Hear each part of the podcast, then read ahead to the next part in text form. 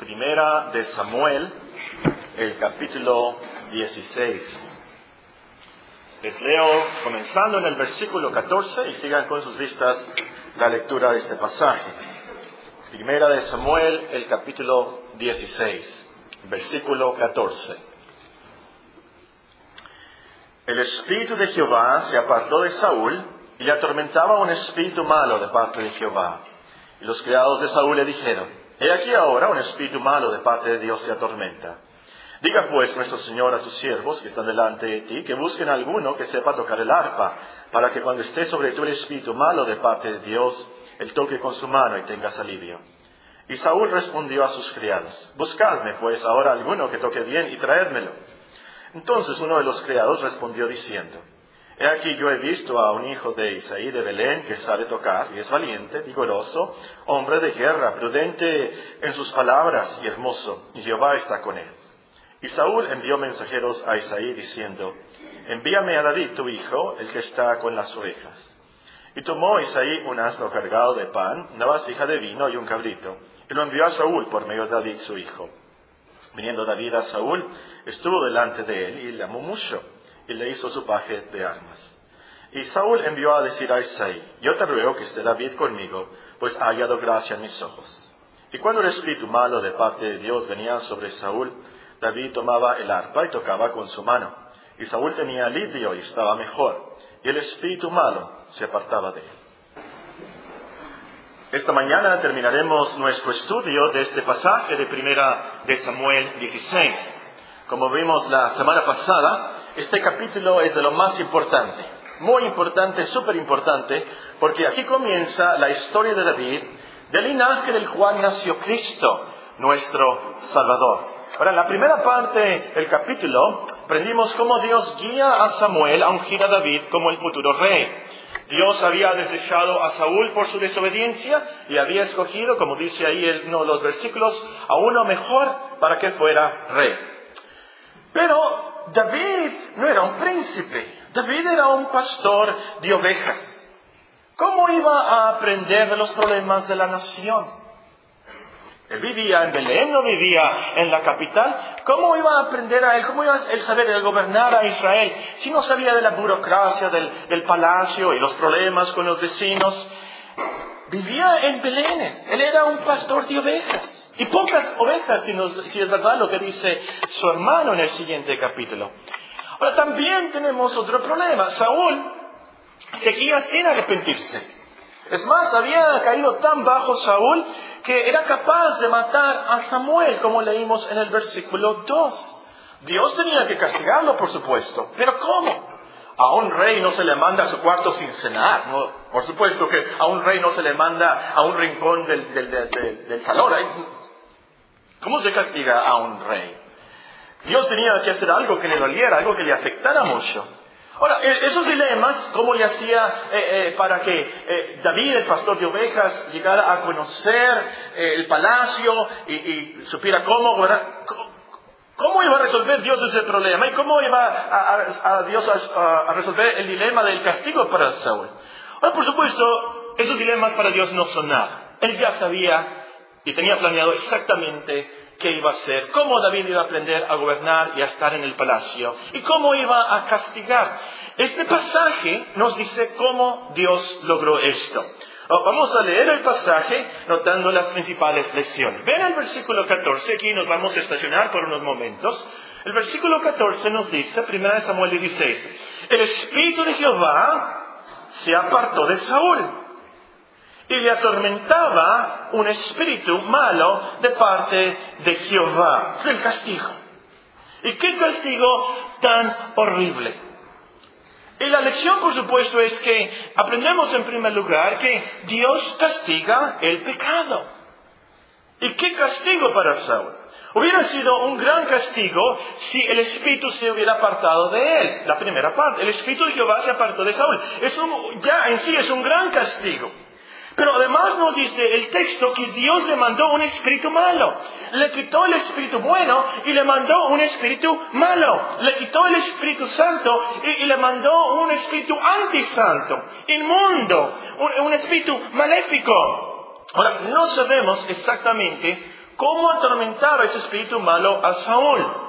Por lo que dice el pasaje, muchos creen, los psiquiatras cristianos creen, que era algún tipo de depresión. Hay algunos que dicen que era un tipo de locura. Bueno, no sabemos exactamente, tal vez. Pero ciertamente sabemos que cuando uno tiene el Espíritu Santo, uno tiene amor, gozo, paz. Pero lo contrario, si uno tiene un espíritu malo, eso produce odio, eso produce tristeza, eso produce angustia. Hay algunos que creen que por ese espíritu malo fue que eh, Saúl quería matar a Samuel, se hubiera atrevido a matar a Samuel. Leemos en la historia después cómo se atrevió a querer matar a David.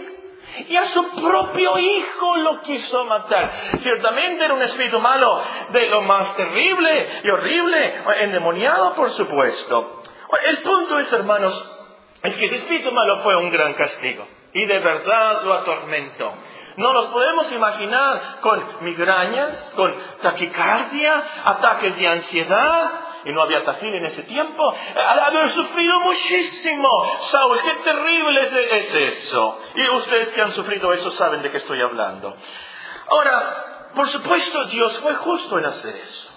Dios fue justo, tenía que castigarlo. Saúl había pecado gravemente contra Dios, estudiamos esto, el capítulo 15, cómo lo desobedeció con una desobediencia, como la brujería, dice Dios, como la idolatría, era rebelión, era obstinación, nos dice el versículo 23 del capítulo 15. Y, y Saúl seguía sin arrepentirse, era el problema.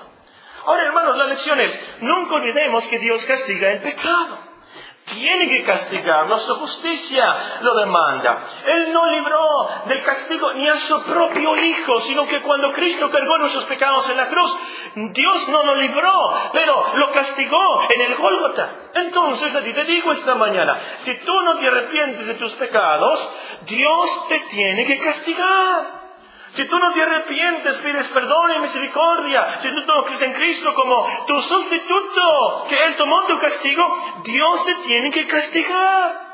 Y no te imagines que de alguna manera Dios te va a perdonar a, lo último en el juicio final. Si le dices, yo no lo vuelvo a hacer, yo no lo vuelvo a hacer, ahora sí, no lo vuelvo a hacer. Oh, ah, me voy a poner en huelga de hambre. Ah, voy a llamar al sindicato que me... Ese último día no va a haber salida. En ese último día no va a haber misericordia, sí. Va a ser el día del castigo, el castigo eterno. Y tenlo por seguro que los sufrimientos del espíritu malo que causó a Saúl no son nada en comparación con lo que sufrirás por toda la eternidad por no haber creído a Dios. Era de ser terrible el infierno. Migrañas eternas. Nada de medicina. Oscuridad, desesperación total, ansiedad, en depresión por toda la eternidad. Pero ¿saben cuál es lo peor del infierno? Lo, fue lo peor que le pasó a Saúl. El espíritu de Jehová se apartó de Saúl. Eso es lo peor del infierno. Sin esperanza, sin Dios, para siempre. Resuelve el problema de tu pecado. Oh, Dios castiga el pecado. No sé cuál es tu pecado. Desde que naciste has pecado. Eh, como niño pecaste, como joven pecaste, como adulto pecaste, como anciano pecas. Todos esos pecados y toda tu naturaleza. Tienes que pedir perdón a Dios. Ahora, otra cosa que podemos aprender de este versículo es que Dios obra a través de su Espíritu. Noten el contraste entre el versículo 13 y el versículo 14. Lástima que lo dividieron en nuestra versión. Vean el versículo 13. Samuel tomó el cuerno del aceite, lo ungió en medio de sus hermanos, a David, por supuesto. Desde aquel día en adelante, el Espíritu de Jehová vino sobre David. Y el contraste, el versículo 14, el Espíritu de Jehová se apartó de Saúl. El Espíritu de Jehová vino sobre David, el Espíritu de Jehová se apartó de Saúl. Eso, hermanos, es lo que marca la diferencia en nuestras vidas. Esa es la diferencia entre los cristianos y los que no son cristianos. Si tenemos el Espíritu, Dios está con nosotros. Si no lo tenemos, Dios no está con nosotros. Si tenemos el Espíritu, lograremos hacer muchas cosas para Dios. Si no lo tenemos, no podemos hacer nada, absolutamente nada para Dios. Si tenemos el Espíritu Santo, podemos esperar amor, gozo, paz, paciencia, benignidad, bondad, fe, mansedumbre, templanza. Si no tenemos al Espíritu, entonces podemos esperar adulterio, fornicación, inmundicia, lascivia, idolatría, hechicerías, enemistades, pleitos, celos, iras, contiendas, disensiones, herejías, envidias, homicidios, borracheras, orgías y cosas semejantes a esta, acerca de las cuales os amonesto que, como ya os lo he dicho antes, que los, que los que practican tales cosas no heredarán el reino de Dios. Es lo que dice Pablo en Galatas 5. Los que tienen el Espíritu, ese es el fruto. Los que no tienen el Espíritu. Entonces, esto es lo que pasa. Ahora, en este caso, del capítulo 16 de Primera de Samuel, en el caso de David, como en el caso de Saúl, la obra del Espíritu aquí fue algo especial. Fue una llenura especial, una obra especial en, en sus vidas para gobernar, para confrontar a los enemigos, para juzgar, ellos eran los jueces, por supuesto para guiar al pueblo de Dios, a guiar a Israel. Eso no quiere decir que David no había tenido al Espíritu Santo antes, por supuesto que no. Y no es que Saúl haya sido salvo y entonces Dios le quitó al Espíritu y le quitó la salvación, por supuesto que no. Uno puede recibir los dones del Espíritu sin ser salvo. O como dice en Hebreos, uno puede participar del Espíritu y no ser salvo. Judas Iscariote tuvo dones del Espíritu Santo y no fue salvo. A los que apuntan ahí pueden escribir Mateo capítulo 7, versículo 21, el pasaje donde nos dice que muchos le van a decir al último, Señor, nosotros predicamos, Señor, nosotros hicimos milagros en tu nombre. Y van a poder decir, lo hicimos por el Espíritu Santo, pero no fueron salvos. Entonces, aquí el punto es, hermanos, el Espíritu Santo, aquí se trata de una llenura especial, con un propósito especial, una hora especial en estos hombres. Pero entonces la aplicación para nosotros, asegurémonos que tenemos al Espíritu. Aseguremos que nos hemos arrepentido y hemos creído en Cristo. Vean conmigo Hechos, este es un versículo clave, debemos de subrayarlo. Hechos capítulo 2 y el versículo 38 nos dice así, en respuesta a los judíos que habían crucificado al Señor, estaban arrepentidos, querían ser perdonados, Pedro les dice en Hechos 2.38, Hechos 2.38, arrepentíos y bautícese cada uno de vosotros en el nombre de Jesucristo para perdón de los pecados y recibiréis el don del Espíritu Santo. Porque para vosotros es la promesa y para vuestros hijos y para todos los que están lejos, para cuantos el Señor nuestro Dios llamare. Es así como recibimos el Espíritu Santo. Y tenemos que asegurarnos cuando pecamos, hermanos, confesemos nuestros pecados. Y Dios es fiel y justo para perdonarnos. Y oremos como el salmista esconde tu rostro de mis pecados, borra mis maldades, cree en mí, oh Dios, un corazón limpio y renueva un espíritu recto dentro de mí. No me eches delante de ti y no quites de mí tu Santo Espíritu. Salmo 51, el salmo que estamos aprendiendo. Ahora, la última cosa que aprendemos del versículo, eh, aquí les voy a pedir que se pongan los cinturones de seguridad, que se aseguren que tienen las ah, bolsas de aire eh, que funcionan, porque nos vamos a ir a algo muy profundo, nos vamos a ir a unas verdades teológicas muy, muy difíciles. Si no, si no les entienden, eh, le preguntan a la tía Patricia antes de que se vaya a Puebla o a alguna otra hermana muy sabia. Muy bien. Las lecciones, las voy a decir y ustedes eh, ahí la apuntan o la van memorizando y vamos a ver esto. Dios manda lo bueno y lo malo. Nos dice el versículo. El espíritu de Jehová se apartó de Saúl y le atormentaba un espíritu malo de parte del diablo. Ah, perdón, me equivoqué. Le atormentaba un espíritu malo de parte de Jehová. Esto para nosotros a lo mejor es paradójico. ¿Cómo que de parte de Jehová? ¿Cómo que de parte de Dios?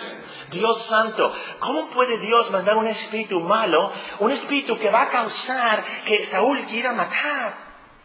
Dios, por supuesto, no peca, ni causa pecado. Ahora, en esto, hermanos, hay que entender que los espíritus malos no son independientes. El diablo no es independiente. Dios los gobierna, Dios los controla, Dios los limita y Dios los usa para lograr sus propósitos. Hay una historia que, por así decirlo, nos abre una ventanita a este misterio celestial. Vamos a 1 Reyes 22, 22. 1 Reyes 22, 22. Si tienen oportunidad, lean este pasaje ahora en la tarde. Se trata de la historia de Josafat que va a visitar al rey Acab. Y el rey lo invita a conquistar Ramot de los sirios. Era de Israel. El rey Acab, por supuesto, un hombre muy lejos de la voluntad de Dios, un hombre inicuo. Josafat, un buen hombre, le dice, vamos a consultar a Dios. No hay un profeta aquí que podamos consultar. Eh, acá le dice, sí, hay un profeta de nombre Micaías, pero él siempre me dice cosas malas. Josafat dice, no, no, digas eso. Vamos a consultarlo. Y, el caso es que consultan a Micaías. Y vamos a comenzar a leer el pasaje en el versículo 17. Eso es lo que le dijo Micaías a los reyes. Yo vi a todo Israel esparcido por los montes como ovejas que no tienen pastor. Y Jehová dijo, estos no tienen Señor, vuélvase cada uno a su casa en paz. En otras palabras, iban a perder la guerra y los iban a, a, vencer tanto que Israel iba a quedar como pastor, todos destruidos. Y el rey de Israel dijo a Josafat, no te lo había dicho yo, ninguna cosa buena profetizará él acerca de mí, sino solamente el mal. Entonces él le dijo, es decir, el profeta, oye pues palabra de Jehová. Yo y aquí está la ventanita, fíjense en esto, teólogos. Yo vi a Jehová sentado en su trono y todo el ejército de los cielos estaba junto a él, a su derecha y a su izquierda. Y Jehová dijo, ¿quién inducirá acá para que suba y caiga en Ramón de Galad? Y uno decía de una manera y otro decía de otra. Y salió un espíritu y se puso delante de Jehová y dijo, yo lo induciré. Y Jehová le dijo, ¿de qué manera? Él le dijo, yo saldré seré espíritu de mentira en boca de todos los profetas. Él le dijo, le inducirás y aún lo conseguirás. Ve pues y hazlo así. Y ahora he aquí Jehová ha puesto espíritu de mentira en la boca de todos sus profetas y Jehová ha decretado el mal acerca de ti. Por cierto, a los que les gusta la profecía de los últimos días, vean conmigo Tesalonicenses. Es así como Dios va a causar que los que no creen en Cristo no se arrepientan y sean destruidos. Segunda Tesalonicenses, el capítulo 2, y voy a empezar a leer en el versículo 8. Aquí el apóstol San Pablo nos explica cómo es que la venida del Señor no está cerca, qué, qué falta. Y ustedes lo pueden leer este capítulo. Y nos explica en el versículo 8, entonces se manifestará aquel inicuo a quien el Señor matará con el espíritu de su boca y destruirá con el resplandor de su venida. Inicuo cuyo advenimiento es por obra de Satanás con gran poder y señales y prodigios mentirosos, y con todo engaño de iniquidad para los que se pierden, por cuanto no recibieron el amor de la verdad para ser salvos. Por esto Dios les envía un poder engañoso. Dios les envía un poder engañoso para que, para, para que crean la mentira a fin de que sean condenados todos los que no creyeron la verdad, sino que se complacieron en la injusticia. Es increíble. Los milagros que hace Satanás al último es increíble. Pero ¿cómo es posible que estos hombres sigan así? Esta es la respuesta. Bueno, yo creo que la, la mejor evidencia, el mejor ejemplo, la mejor ilustración de todo esto, hermanos, es la cruz. La cruz de nuestro Señor. Él decretó la muerte de su propio Hijo por manos de inicuos, como dice la Escritura. Ellos, los judíos, los romanos, lo crucificaron porque ellos quisieron, ellos lo azotaron, ellos le escupieron, ellos eran malos, ellos lo escarnecieron y son responsables de su maldad. Pero Dios usó esa maldad para nuestra salvación y para su gloria. Los espíritus son malos, ellos son los malos. Dios es el bueno, por supuesto. Pero ellos como malos de su propia voluntad quieren hacer el mal.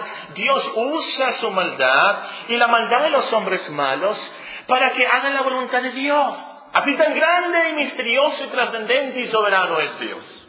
Aún las cosas malas del universo, Él las usa para que lo último sean para nuestro bienestar, para nuestro bien, y guía todo para cumplir sus propósitos. El diablo no lo sabe, los demonios no lo saben, por supuesto, pero Dios guía aún la maldad de ellos que quieren hacer contra el pueblo de Dios y contra nuestro Señor para nuestro bien. Esta enseñanza, hermanos, nos debe animar muchísimo. Nos debe tranquilizar saber que Dios está en control de todo. Nos debe tranquilizar, tranquilizar mucho saber que los espíritus malos están sujetos a Dios.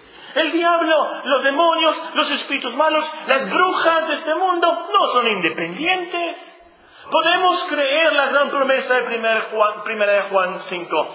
El diablo no toca a los cristianos, no puede, no puede. Dios no lo deja. Si el Espíritu Santo, perdón, si el diablo es un espíritu malo, quiere hacernos algo malo, tiene que tener el permiso expreso de Dios, así como en el caso de Job y como en el caso de Job, él lo hará para que nosotros nos arrepintamos más, para que le sirvamos más, para que nos consagremos más. Entonces, no debe tranquilizar mucho, hermanos.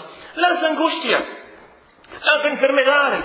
Estaba leyendo en Levítico un versículo dice, Dios, dice Dios, cuando yo mande la lepra. Pero ¿cómo? Hay un versículo en Éxodo que dice, yo hice al ciego, dice Dios. Yo hice al mundo, le dice a Moisés. Los reproches, ahí va David, Absalón lo quiere matar. Su enemigo, y, lo insulta. En nuestro tiempo diríamos, le dice malas palabras y maldiciones. Pero David dice, déjalo, le dice, su capitán lo quiere matar, por supuesto. Déjalo, déjalo, eso es de parte de Dios. Lo que te dicen en el trabajo, en la escuela, lo que te hacen las enfermedades, los accidentes, el esposo que tienes, los padres que tienen, la muerte, es de Dios. Es de Dios. A lo último, todo es mandado por Dios. Entonces, al sufrirlo, humillémonos. Recibámoslo como de parte de Dios con un buen propósito. Como dice Jeremías, bueno es al hombre llevar el yugo desde su juventud, que se siente solo y calle, porque es Dios quien se lo impuso. Ponga su boca en el polvo, por si aún hay esperanza. Dé la mejilla al que le hiere y sea colmado de afrentas porque el Señor no desecha para siempre. Aunque se aflige, también se compadece según la multitud de sus misericordias. ¿Quién será aquel que diga que sucedió algo que el Señor no mandó? De la boca del Altísimo no sale lo malo y lo bueno. Porque es la mente el hombre viviente, la mente es el hombre en su pecado. Escudriñemos nuestros caminos y busquemos y volvámonos a Jehová. Eso es lo que debemos hacer. Muy volvamos al capítulo 16, vamos a terminar, el tiempo que nos está acabando. Los criados reconocieron qué le pasaba a Saúl. Y era de parte de Dios esto. En la providencia perfecta de Dios le sugiere la solución. Vean. Versículo 15. Los criados de Saúl le dijeron, He aquí ahora un espíritu malo de parte de Dios te atormenta. Diga pues nuestro Señor a sus siervos que están delante de ti que busquen alguno que sepa tocar el arpa, que cuando esté sobre ti el espíritu malo de parte de Dios, él toque con su mano y tenga alivio. Y Saúl respondió a sus criados, buscadme pues ahora alguno que toque bien y traédmelo. Entonces uno de los criados respondió diciendo, he aquí, yo he visto a un hijo de Isaí de Belén que sabe tocar, es valiente, vigoroso, hombre de guerra, prudente en sus palabras, hermoso, y Jehová está con él. Y Saúl envió mensajeros a Isaí diciendo, envíame a David tu hijo, el que está con las ovejas. Y tomó Isaí un asno cargado de pan, una vasija de vino y un cabrito, y lo envió a Saúl por medio de David su hijo. Viniendo David a Saúl, estuvo delante de él, y le amó mucho, y le hizo su paje de armas. Saúl envió a decir a Isaí, yo te ruego que esté, que esté David conmigo, pues se haya hallado gracia en mis ojos. Y cuando el espíritu malo de parte de Dios venía sobre Saúl, David tocaba el arpa y tocaba con su mano y Saúl tenía alivio. Y estaba mejor y el espíritu malo se apartaba de él. Nada más tres lecciones de estos versículos. La primera lección es que Dios salva y usa a hombres débiles, pobres, humildes. Ahora, fíjense quién, fíjense bien. ¿Quién diagnosticó el problema de Saúl? ¿Los príncipes? No. ¿La aristocracia, los ricos de ese tiempo? No. ¿El general? No. ¿Quién fue el que diagnosticó el problema de Saúl? ¿El primer ministro? No. Fueron los criados. La palabra original se puede traducir, siervos, esclavos. Fueron los esclavos del palacio los que tuvieron el discernimiento espiritual. Este es su, este problema. Y está la solución. Si Saúl no fue salvo, sus sirvientes sí fueron salvos. Tenían ese discernimiento espiritual. ¿Y cómo en la historia de Namán? ¿La pronuncié bien? ¿Namán? ¿Quién diagnosticó la solución al problema de ese general? él tenía lepra. Fue una criada, una sirvienta, una esclava que se había robado de Israel. Ella dio la solución.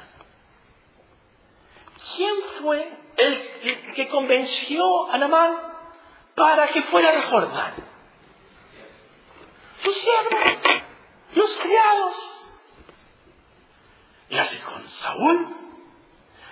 El caso es, hermanos, Dios salvó y usó a gente sencilla, a los criados, a los pobres, a los humildes, a los débiles. Es una gran ilustración lo que estamos aprendiendo de Corintios. Hermanos, no sois muchos sabios según la carne, ni muchos poderosos, ni muchos nobles, sino que lo necio del mundo escogió Dios para avergonzar a los sabios. Y lo débil del mundo escogió Dios para avergonzar a lo fuerte. Y lo vil del mundo, lo menospreciado escogió Dios. Y lo que no es, para deshacer lo que es, a fin de que nadie se jacte en su presencia. Mas por Él estáis vosotros en Cristo Jesús, el cual nos ha sido hecho por Dios. Sabiduría, justificación, santificación y redención. Para que, como está escrito, el que se gloria gloríense en el Señor.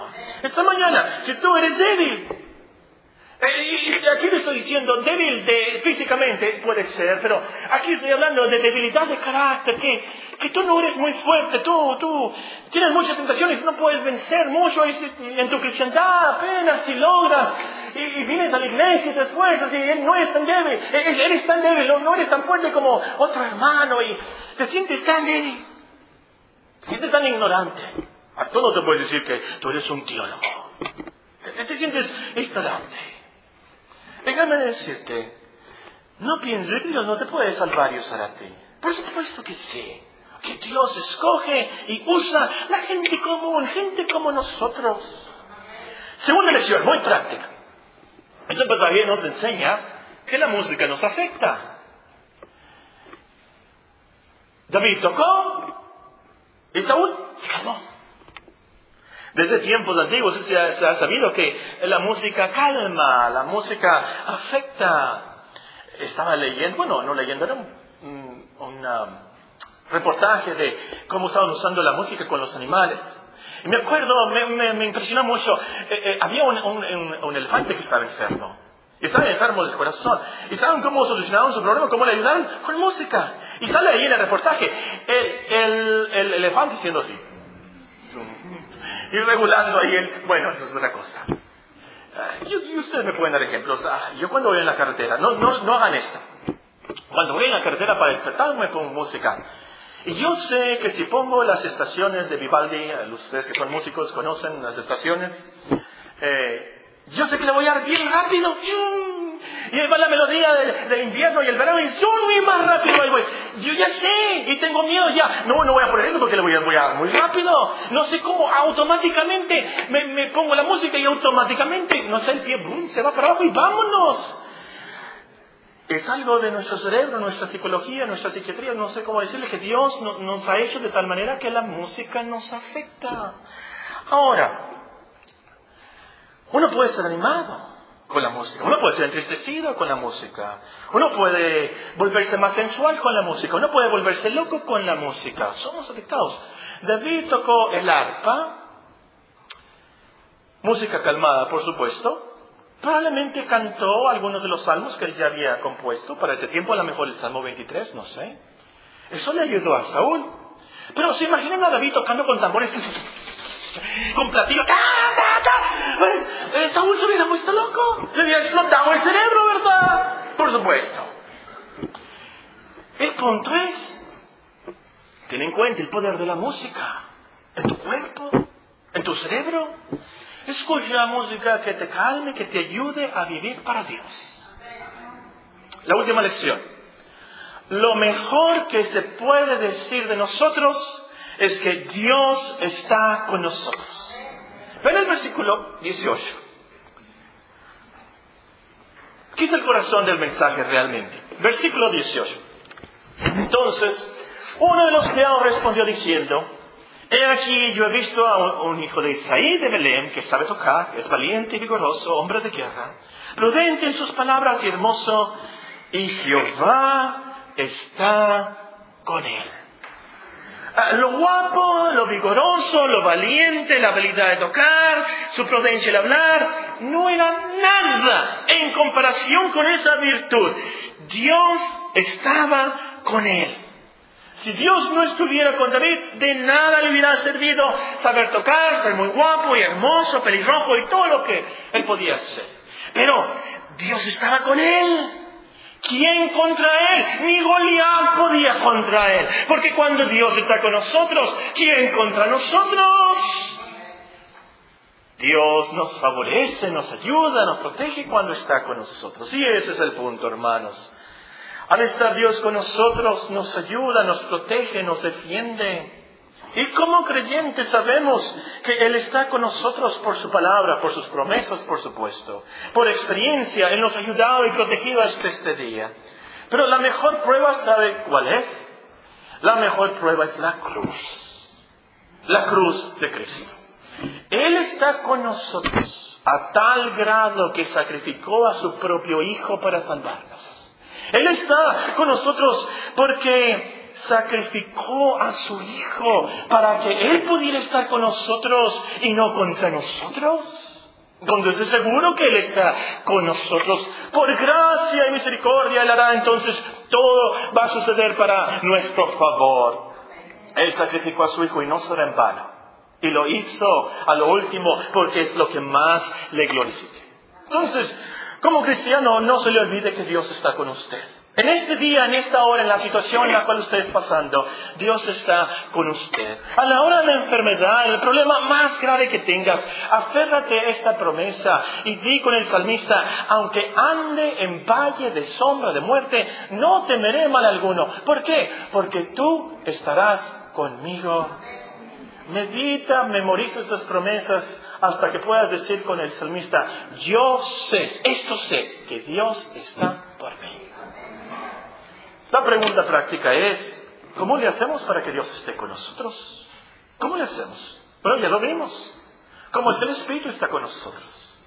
Arrepintámonos de nuestros pecados, creamos en Él, creamos en Cristo, creamos en su obra, en su Evangelio, en su personalidad como Hijo de Dios, el Cordero de Dios que vino a quitar el pecado del mundo.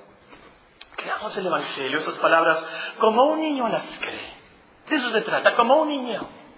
En esa humildad, sigamos a Cristo, perseveremos en Él. Es así que Dios está con nosotros para salvarnos y ayudarnos a llegar al final.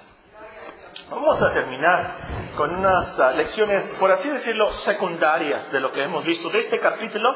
Si no estuvo con nosotros en la primera parte del estudio del 16, le recomiendo que escuche el sermón.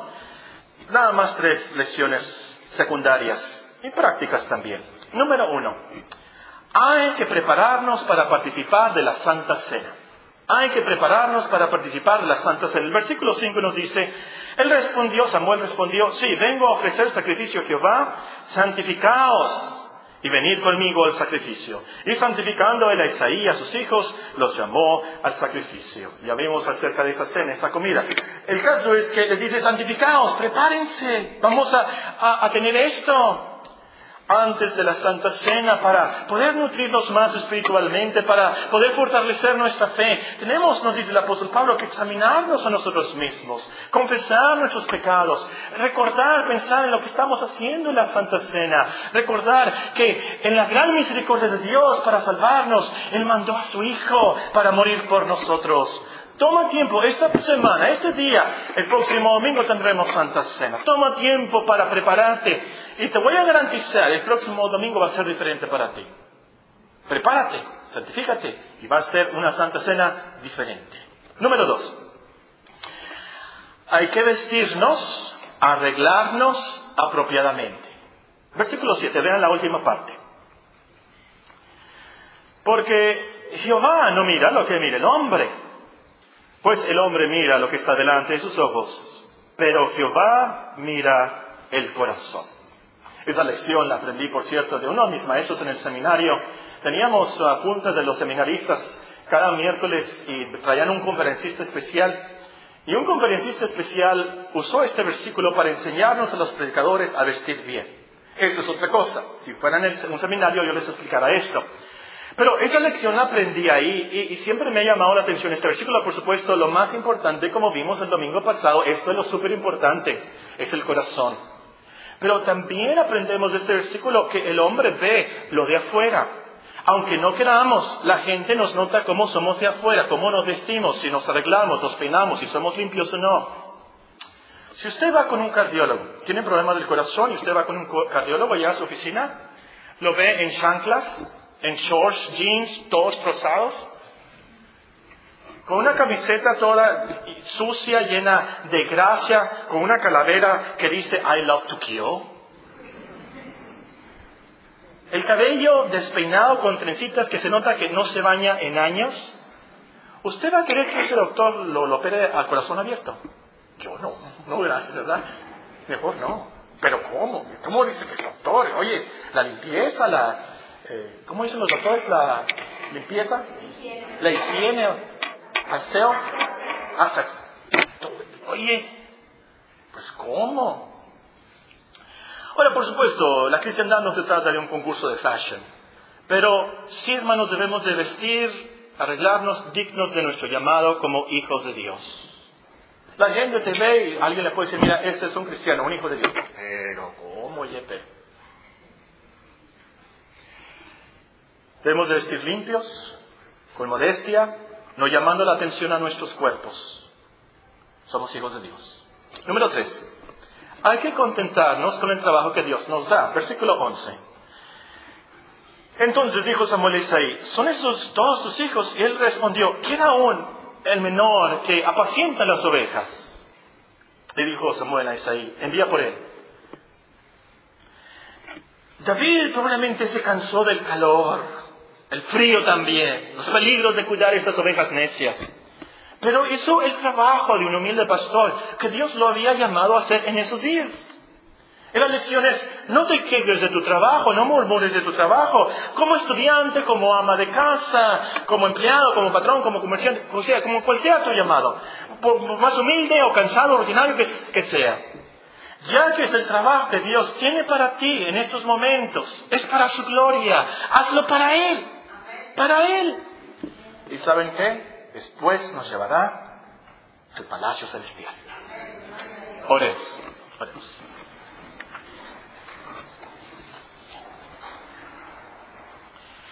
Padre Celestial, te damos gracias por tu palabra, las promesas que tenemos en Cristo, nuestro gran Salvador, el gran Hijo de David. Pedimos que bendigas estas lecciones a nuestras vidas, ayúdanos a entenderlas y aplicarlas, que seamos hacedores de tu palabra.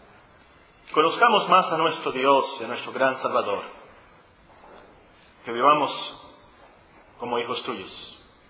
Pedimos por nuestros hijos, nuestros amigos, pedimos que tu salvación llegue a sus corazones. Dales el Espíritu. Tú eres el único que lo puedes hacer. Regenéralos y transfórmalos por tu gracia. Ayúdanos a vivir, Señor, la cristiandad para tu gloria. En Cristo Jesús. Amén.